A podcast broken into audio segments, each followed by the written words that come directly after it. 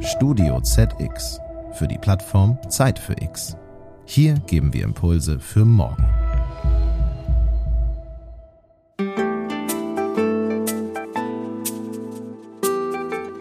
Aus diesem Wachstum, was wir in den letzten Jahrzehnten erzeugt haben, entstehen viele Probleme. Aber momentan ist unsere Aufgabe als Weltgemeinschaft, vor allem in den kapitalistischen reichen Ländern, ist den Zug umzulenken. Wir müssen alles anders machen. Und der Kapitalismus erlaubt das. Es ist kein starres System. Und er bietet dafür Werkzeuge, die sind einfach momentan entweder ungenutzt oder in eine völlig falsche Richtung genutzt. Herzlich willkommen, liebe Hörerinnen und Hörer, zur Zeit für Klima, dem Podcast für die Nachhaltigkeit. Heute geht es mal wieder ums Geld. In Deutschland werden mittlerweile fast 5000 Fonds vertrieben, die sich nachhaltig im Sinne der EU-Offenlegungsverordnung nennen. Das geht aus einer Anfang Juni veröffentlichten Studie der Ratingagentur Scope hervor.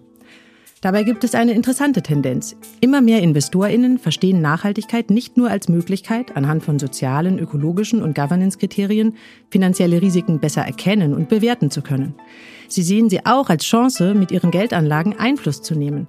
Sie fragen sich, welche positiven und negativen Auswirkungen ein Unternehmen, in das sie investieren, auf unsere Umwelt und Gesellschaft hat. Der Impact ihrer Investitionen ist dann genauso wichtig wie eine gute Rendite. Das klingt mehr als vernünftig, oder?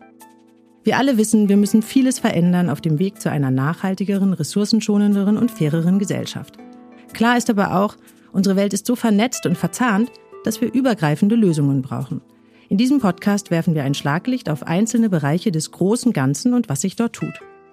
Tillmann Lang ist Gründer und CEO der digitalen Investitionsplattform Injova, die auf dem Kerngedanken des Impact Investings basiert.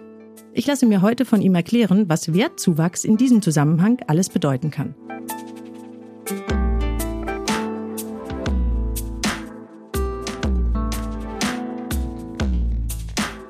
Zeit für Klima, ein Podcast für die Nachhaltigkeit.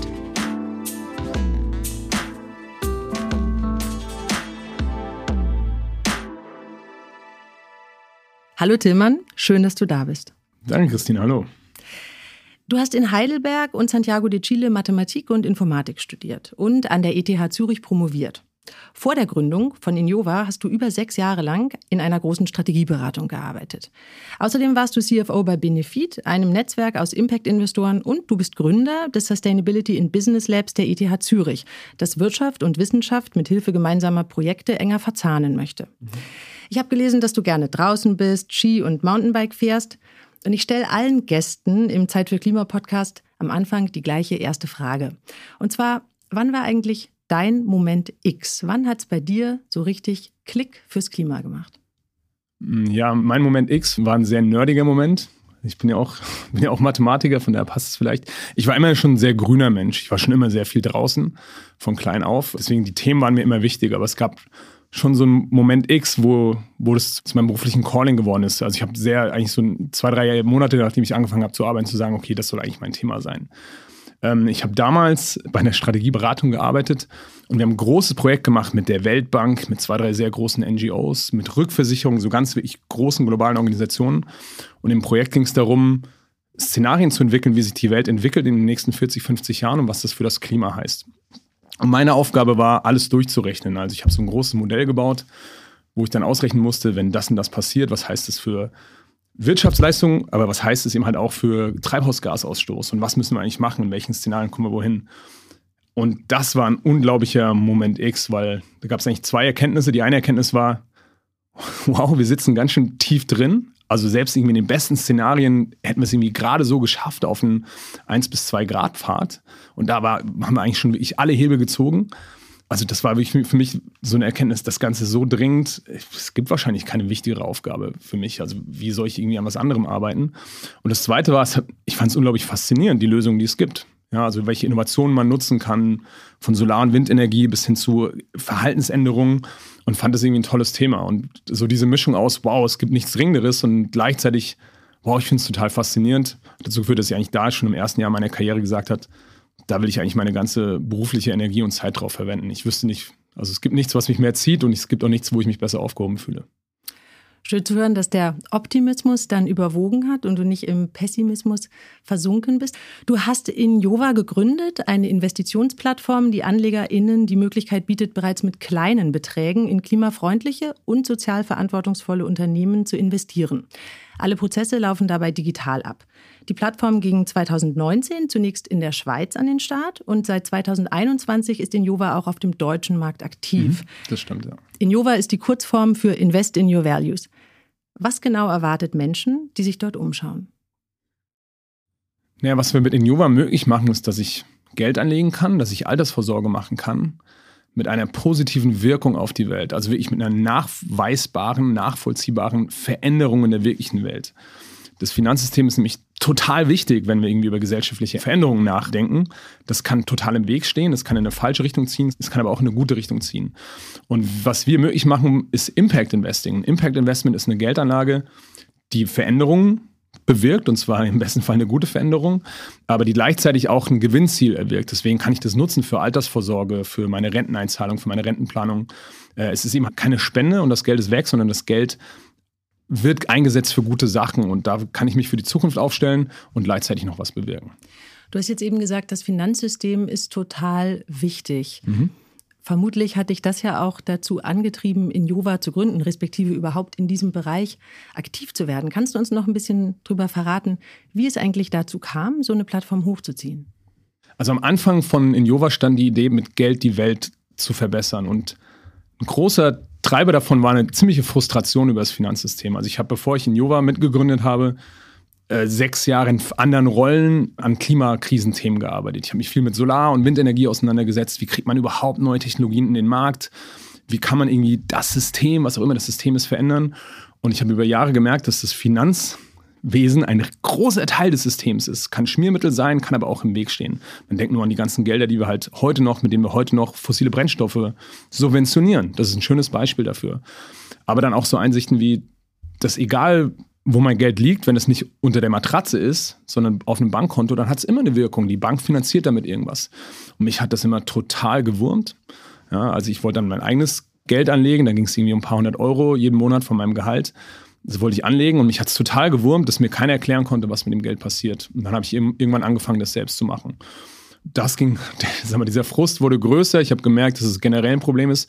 Und äh, das hat dann irgendwann dazu geführt, dass ich mit einigen Freunden gesagt habe, okay, wir machen das jetzt einfach selbst wir glauben, das wird immer wichtiger. Wir glauben, das wollen die Leute auch. Und wir glauben, dass diese Einsicht, dass Geld ein Nachhaltigkeitsthema ist, die wird sich durchsetzen, weil wir weil die Nachhaltigkeitskrise ja kommt, ob wir wollen oder nicht. Deswegen werden diese Themen kommen und wir wollen das jetzt schon vorantreiben. Ich habe mich da selber mal vor einiger Zeit auf die Suche gemacht nach nachhaltigen Investitionsmöglichkeiten und bin da ein bisschen tiefer eingestiegen und habe dann entdeckt, dass bei sehr vielen am Ende doch in Unternehmen investiert wird, die man jetzt auf den ersten Blick nicht unbedingt mit Nachhaltigkeit oder grüner Wirtschaftsweise oder Transformation in Verbindung bringen würde. Mhm. Ihr schreibt auf eurer Website, die Bekämpfung des Klimawandels ist zur absoluten Priorität der Weltgemeinschaft geworden. KonsumentInnen werden Greenwashing gegenüber immer empfindlicher. Mhm. Da frage ich mich natürlich, wie genau gelangen denn Unternehmen in euer Anlageuniversum und wie stellt ihr sicher, dass im Rahmen eurer Portfolios kein Greenwashing betrieben wird? Erstens, indem wir alles selbst machen und zweitens, indem es total transparent ist. Also das Problem, was du gerade beschrieben hast, dass dann in der in Anführungszeichen grünen Geldanlage, was weiß ich, was drin ist. Das erste Problem dabei ist, dass du oft gar nicht siehst, was drin ist. Ja, das, ist, das sind dann irgendwelche komplexen Konstrukte. Im besten Fall sind es Fonds oder ETFs. Da sind dann die zehn größten Firmen drin, aber nicht alle. Bei uns geht es erstmal damit los, du siehst jede einzelne Firma. Das heißt, du kannst dir selbst ein Bild davon machen. Wir erklären dir nicht nur, welche Firmen drin sind, sondern auch, warum die drin sind. Ähm, und dann sorgt, dann machen wir die Analyse eben halt auch selbst. Und auch das machen wir mit transparenten Methoden. Das heißt, wir können einfach sehr gut kontrollieren, wie die Auswahl getroffen wird, warum die Firmen drin sind, warum manche Firmen nicht drin sind. Und dann geht es bei Innova sogar so weit, dass du selbst noch ein bisschen mit personalisieren kannst. Also du kannst bei uns nie in eine schlechte Firma investieren. Es gibt keine schwarzen Schafe. Also du könntest jetzt bei uns nicht eine Rüstungsfirma reinnehmen. Aber bei Firmen, wo es jetzt vielleicht nicht ganz klar ist, oder wo, wo, sag mal, wo man verschiedene Ansichten haben kann, kannst du selbst entscheiden. Beispiel ist Tesla. Ja, man kann Tesla sehr lobpreisen für den Druck und den Zug, den es aufbaut, die Mobilität grüner zu machen durch Elektrifizierung, aber man kann sie natürlich auch völlig zu Recht in Frage stellen für ihren Umgang mit Mitarbeiterrechten oder generell Governance. Und da gibt es Leute, die lieben Tesla und solche, die hassen Tesla. Und die können bei uns das auch personalisieren. Das heißt, selbst wenn du unzufrieden bist, weil du Tesla im Portfolio hast, dann kannst du das einfach personalisieren. Und du kriegst dazu von uns die Tools und die Daten. Kannst du mir noch ein bisschen mehr darüber verraten, wie genau ihr da vorgeht? Also wie gelangt dein Unternehmen überhaupt erstmal auf eure Liste der potenziellen Unternehmen für ein Anlageuniversum? Und was passiert dann, in welchen Abständen, damit das auf die finale Liste kommt und dann auch dort bleibt? Das kannst du dir so vorstellen. Wir haben ein Universum erstmal aus 350 Firmen, die überhaupt in Frage kommen. Das, da gibt es also eine Voranalyse, um überhaupt erstmal in dieses Investment-Universum reinzukommen. Alle Firmen, die da drin sind, müssen gewisse Finanzkriterien erfüllen. Ja, die müssen investierbar sein aus Finanzsicht, also von Risiko und Gewinnerwartung. Und dann dürfen sie keine schwarzen Schafe sein. Das heißt, sie müssen alle einen Mindestnachhaltigkeitsstandard erfüllen. Und zwar über verschiedene Dimensionen, ob das ökologisch oder sozial ist. Das ist erstmal die Grundmenge. Und das Universum ist recht stabil. Da fügen wir jedes Jahr vielleicht zehn Unternehmen hinzu, die wir neu kennenlernen. Es fliegen auch jedes Jahr bis zu zehn raus, ja, die dann die Standards nicht mehr erfüllen, entweder die Finanzstandards oder die Nachhaltigkeitsstandards. Aber das ist erstmal so der, quasi der Lostopf, aus dem wir fischen, wobei es jetzt eben halt kein Los ist, sondern ein sehr systematischer Ansatz, dann da dein Portfolio rauszubauen. Weil was du machst bei uns, du sagst, was dir wichtig ist. Klimakrise, Artenvielfalt, Geschlechtergleichheit oder Chancengleichheit generell. Und dann ranken wir diese Unternehmen, welches zu, am besten zu deinen Werten passt. In Jova heißt die Invest in Your Values. Und dann bauen wir entlang dieses Rankings ein risikooptimiertes Portfolio auf. Das heißt, da kommt dann ein bisschen Finanztheorie dazu, nach Markowitz sogenannte moderne Portfoliotheorie und dann strukturieren wir ein Portfolio aus den Firmen, die ihm halt am besten zu deinen Werten passen. So funktioniert das. Und wie das genau funktioniert, ist auch auf der Website total transparent dokumentiert. Das heißt, du kannst es im Extremfall sogar selbst machen, äh, wenn du jemand bist, der Freude daran hat, Aktienportfolios selbst zu gestalten. Ja. Aber wie funktioniert das dann in der Praxis, wenn jetzt ein Unternehmen als weißes Schaf angefangen hat mhm. und dann ereignet sich beispielsweise ein Skandal oder es wird was aufgedeckt, von dem man vorher tatsächlich nichts wissen konnte. Wie schnell kann man sich denn dann als Investor überhaupt aus so einem Unternehmen wieder zurückziehen?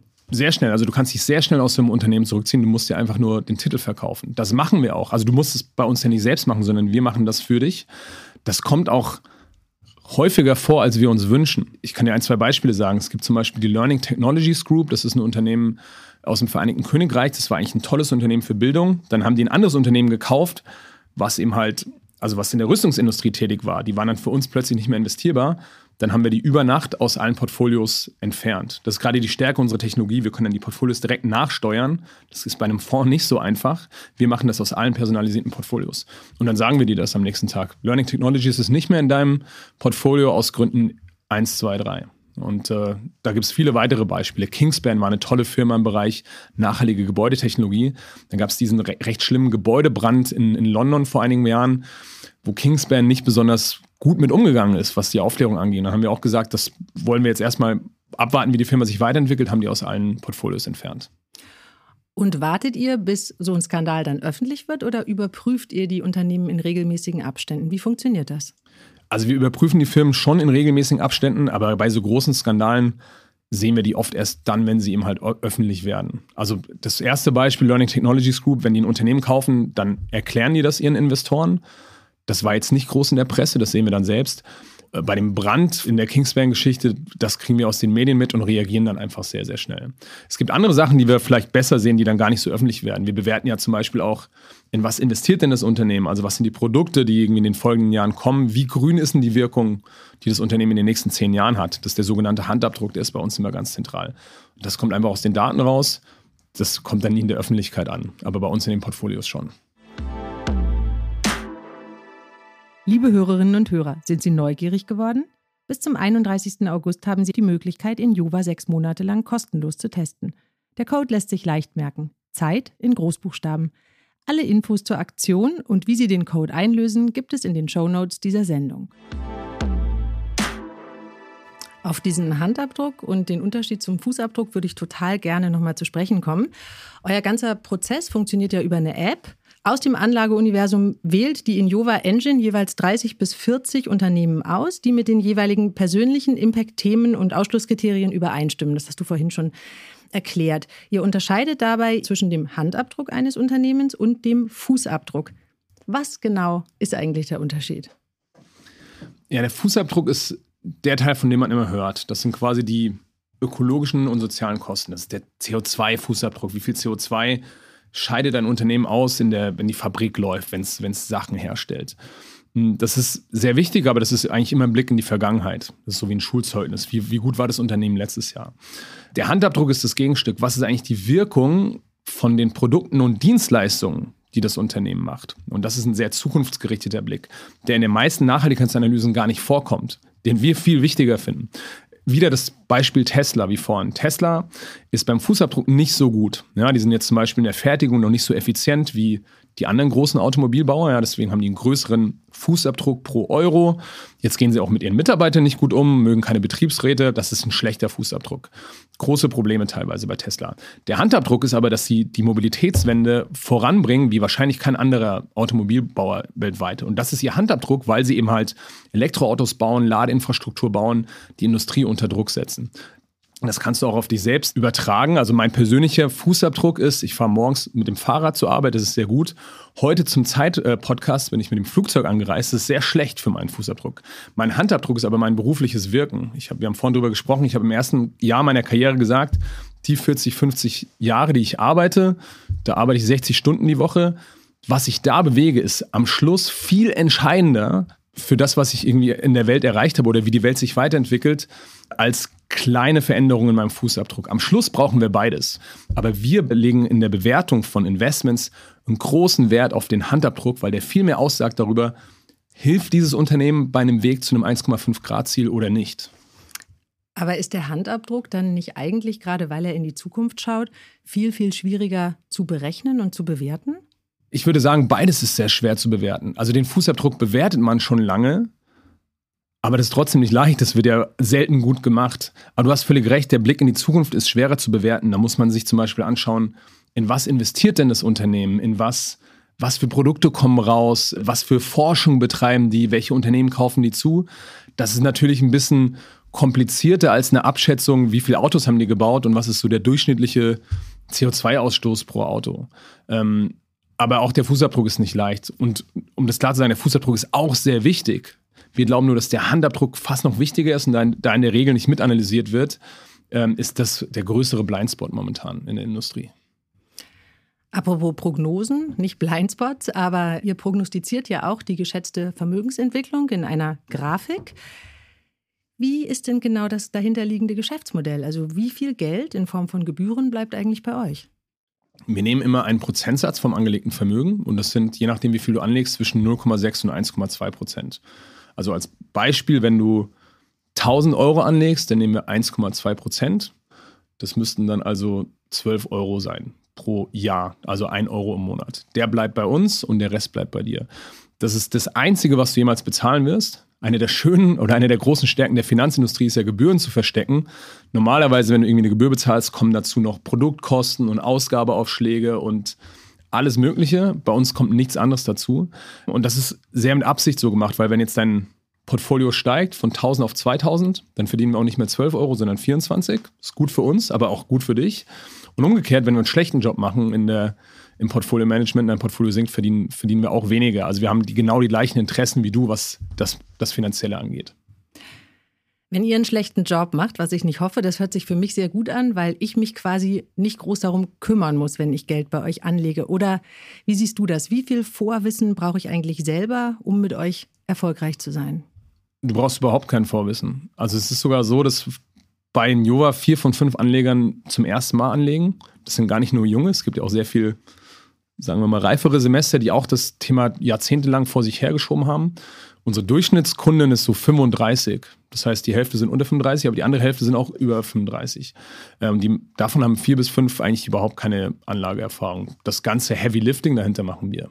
Ich habe mich in Vorbereitung ähm, für dieses Gespräch tatsächlich angemeldet und ich hatte Super. eine Frage zu einem Unternehmen auf der Liste, das mich so ein bisschen überrascht hatte. Und dann mhm. habe ich die Chatfunktion genutzt, um herauszufinden, warum es mir vorgeschlagen wurde. Jetzt weiß ich gar nicht genau, ob das ein Bot war, der mir da geantwortet hat oder ein echter Mensch, aber der hat mir erklärt, dass Impact Investing eben nicht nur bedeutet, in Unternehmen zu investieren, bei denen schon alles super läuft, sondern auch bei denjenigen, die etwas mehr Unterstützung bei ihrer Transformation brauchen, mehr Nachhaltigkeit einzufordern. Daraufhin habe ich Informationen über euren Versuch, auf den Mobilitätskonzern BMW mit Hilfe eurer mit dem Aktienkauf verbundenen Stimmrechte Einfluss auszuüben, erhalten. Und so gut wie alle deutschen Leitmedien hatten damals auch darüber berichtet. Kannst du unseren ZuhörerInnen auch noch mal kurz verraten, was es damit auf sich hatte? Also erstmal, das war kein Bot, das war ein Mitarbeiter von uns. Wir nutzen keine Bots, zumindest nicht für Kundengespräche. Was der Mitarbeiter gesagt hat, stimmt. Das muss man sich erstmal vor Augen führen. Bei grünem investieren, es gibt zwei Arten, wie ich grün investieren kann. Das eine ist, ich will nur mit Unternehmen äh, meine Altersvorsorge verdienen, die meinen Werten entsprechen. Dann investiere ich nur in die Musterschüler, in die Champions. Dann kann ich aber auch nicht viel verbessern, denn die Firmen sind schon gut. Das andere ist, ich investiere bewusst in Firmen, die noch nicht so gut sind, um sie zu verbessern. Das heißt, ich will sie verbessern. Dann investiere ich eben nicht in die Musterschüler, sondern in die Schüler, die Probleme haben. Das ist genau wie wenn ich in der Bildung was verbessern will, dann muss ich mich natürlich nicht mit den Einzelschülern zusammensetzen, sondern mit denen, die Schwierigkeiten haben, sonst habe ich nichts verbessert. So, das setzt aber voraus, dass ich mit diesen Schülern auch wirklich was mache. Ja, sonst, ansonsten habe ich einfach nur eine faule Ausrede gefunden, dass jetzt eben halt BMW mein Portfolio ist. Wir glauben, dass einer der zentralen Hebel, die Finanzindustrie eben halt zum Teil der Lösung zu machen, statt zum Teil des Problems, wenn es um die Klimakrise geht, darin liegt, Eigentumsrechte auszuüben. Es ist ja so im Kapitalismus, dass die Eigentümer von Unternehmen alles entscheiden dürfen. Die entscheiden, wer im Vorstand sitzt, was das Unternehmen für eine Strategie hat, was es produziert, wie es sich verhält mit der Firma. Das können alles die Aktionärinnen und Aktionäre entscheiden. Machen sie aber einfach nicht. Die Eigentümer haben vor Jahrzehnten den Raum verlassen, weil eine Finanzindustrie ihnen das abnimmt. Das wurde alles delegiert, das wird passiv investiert, das machen irgendwelche Finanzprofis. Und denen ist oft immer halt egal, was den Anlegern, und das sind du und ich, wir sind die Anleger, was denen eigentlich wichtig ist. Ja? Also du hast Geld in deiner Rentenkasse, Pensionskasse, in deiner Lebensversicherung, all dieses Geld ist in den großen Unternehmen investiert, aber niemand stimmt für dich ab. Oder beziehungsweise die, die für dich abstimmen, denen ist völlig egal, was du über die Welt denkst. Das ist also ein großes, großes Problem. Und das wollen wir ändern, indem wir den Menschen die Stimme zurückgeben. Das heißt, wenn du bei uns in ein Portfolio investierst, wirst du tatsächlich Aktionärin. Und das Beispiel von BMW, was du genannt hast, BMW sehen wir einerseits sehr kritisch, ist überhaupt nicht aufgestellt für die Zukunft. Wir haben diesen Begriff geprägt, dass BMW ein großes Risiko hat, das BlackBerry der Automobilbranche zu werden. BlackBerry war unglaublich erfolgreich, große Gewinne, hat völlig den Anschluss verpasst, wurde bedeutungslos. Genau das kann BMW auch passieren. Deswegen sehen wir einerseits BMW sehr kritisch. Äh, andererseits schaue ich aber auch mit viel Hoffnung auf BMW, denn wir, ich glaube nicht daran, dass wir die bestehenden Unternehmen einfach ersetzen, sondern wir brauchen Unternehmen wie BMW für die Klimakrise. BMW hat tolle Ingenieure, eine tolle Marke, hat über Jahrzehnte lang viel gut gemacht. Wenn BMW Elektromobilität nicht hinkriegt, dann mache ich mir große Sorgen um die Mobilität. Also wer soll uns denn irgendwie bitte Mobilitätsdienstleistungen anbieten? Das kann ja nicht nur, nicht nur Tesla sein und auch nicht irgendwie nur andere Automobilkonzerne, die das vielleicht besser machen, aber mit zweifelhaften Arbeitsmethoden in China. Das heißt, wir müssen Unternehmen wie BMW auf Spur bringen. Und das müssen die Aktionäre machen. Und das machen wir durch Stimmrechte. Das heißt, was wir bei BMW gemacht haben, alle Kunden von uns, die in BMW investiert haben, haben ihre Stimmen genutzt, um sich dafür einzusetzen, dass bei BMW im Aufsichtsrat mehr Nachhaltigkeits- und Mobilitätsexpertise vorhanden ist durch ein Mitglied. Das war in dem Fall, haben wir vorgeschlagen, die Professorin Susan Shaheen von der UCLA in Kalifornien, eine der Elite-Unis weltweit, wenn's, gerade wenn es um Ingenieurtechnologie geht, eine der der anerkanntesten Mobilitätsexpertin, um die sich DAX-Konzerte sonst, sonst die, die Hände reißen. Äh, noch, hat noch ein paar andere gute Checkmarks, ist eine Frau, divers, wichtiger Absatzmarkt für BMW, haben wir quasi auf dem Silbertablett präsentiert, um BMW so voranzubringen. Und das ist für mich auch ein schönes Beispiel, also einerseits, wie Impact Investing funktionieren kann. Hier haben Tausende von Kleinanlegern BMW wirklich versucht, also in eine richtig gute Richtung zu entwickeln. Und das Kapitel ist ja noch nicht zu Ende. Ich glaube, das wird noch funktionieren. Ich glaube, das wird sich noch weiterentwickeln. Das war jetzt einfach die letzte Hauptversammlung, wo es noch nicht funktioniert hat. Aber das ist genau die Idee hinter Innova. Eine Million Kleinanleger, Bürger, Europäer, Deutsche, wer auch immer, stimmen ab auf den Hauptversammlungen von BMW, von Volkswagen, von Siemens, von wem auch immer, um einzufordern, dass sich diese Unternehmen endlich so verhalten, wie sich ihre Anteilseigner das wünschen. Denn das sind schon die Menschen da draußen. Das sind nicht nur die da oben und die institutionellen Anleger. Das sind Leute wie du und ich durch das Geld in unseren Rentensystemen, in unseren Versicherungen und äh, überhaupt im Finanzsystem, was ja durch uns mitbestimmt wird. Und denen wollen wir eine Stimme zurückgeben, so wollen wir den Kapitalismus eigentlich fixen, die Kontrolle zurückgewinnen über das System, wie es immer genannt wird.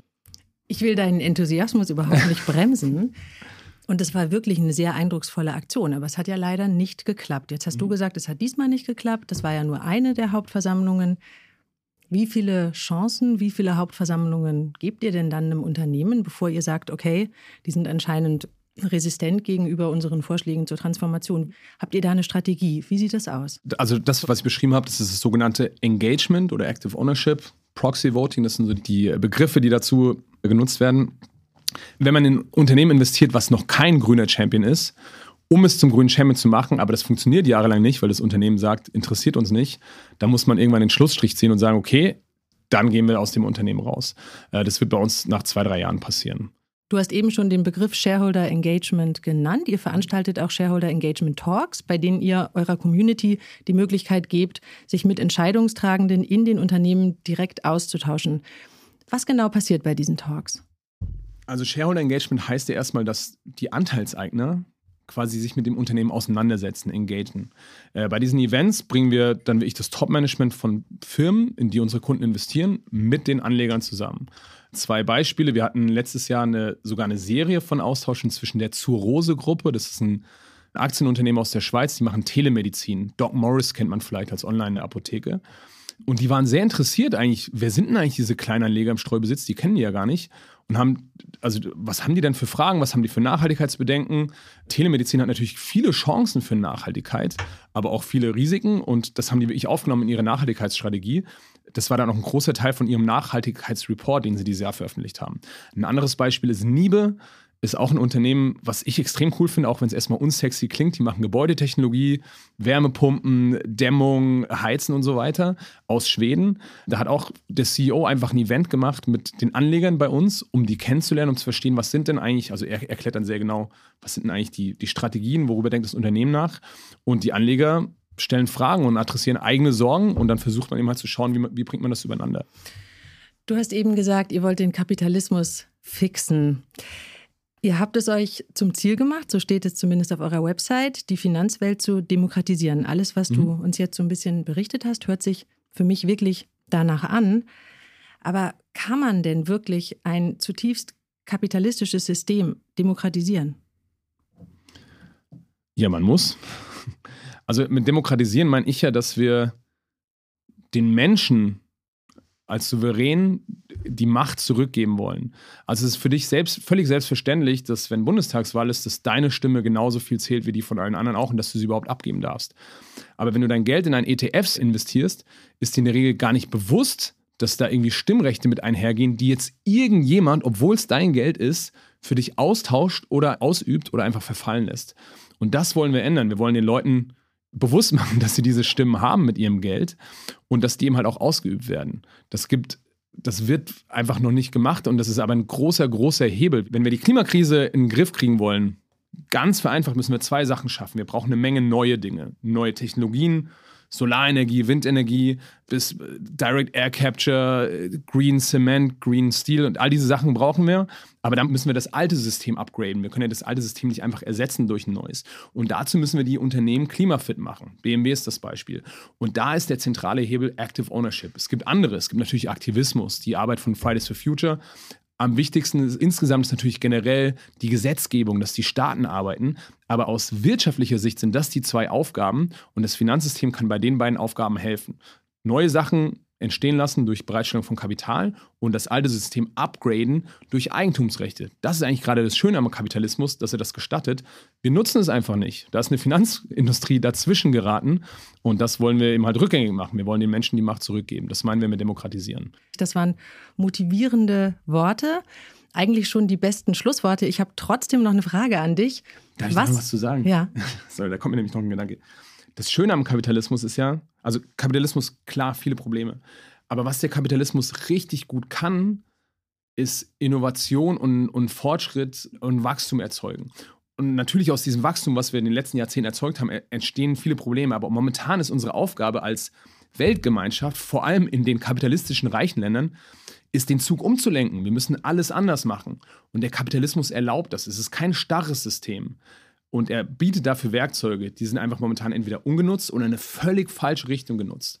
Das heißt aber, der Kapitalismus bietet uns eigentlich viele Möglichkeiten, die Probleme, die er mitgeschaffen hat, auch zu verbessern und in Ordnung zu bringen. Und die wollen wir nutzen. Ich meine, der nächstgrößere Schritt wäre wirklich komplett die Systemfrage zu stellen. Und ich persönlich bin hoffnungsvoller mit den Möglichkeiten, die wir haben, als jetzt mit der nächsten großen Revolution. Ich glaube, das dauert zu lange. Ich glaube, der Kapitalismus bietet uns eigentlich die Möglichkeit, schnell Veränderungen zu machen, wenn wir das mit Nachdruck und Einigkeit machen. Und das Schöne an der Demokratisierung ist ja, die Menschen sind ja für Nachhaltigkeitsthemen längst erreicht.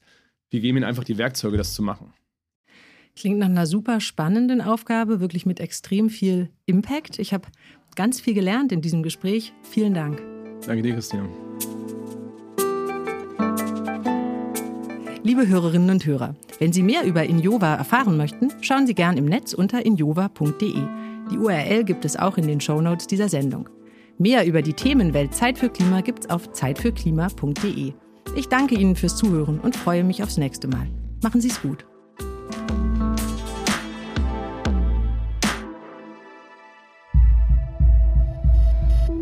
Dieser Podcast ist eine Produktion von Studio ZX für die Plattform Zeit für X. Hier geben wir Impulse für morgen. Sie wollen mehr spannende Podcast-Folgen hören? Dann besuchen Sie uns doch auf zeitfürx.de.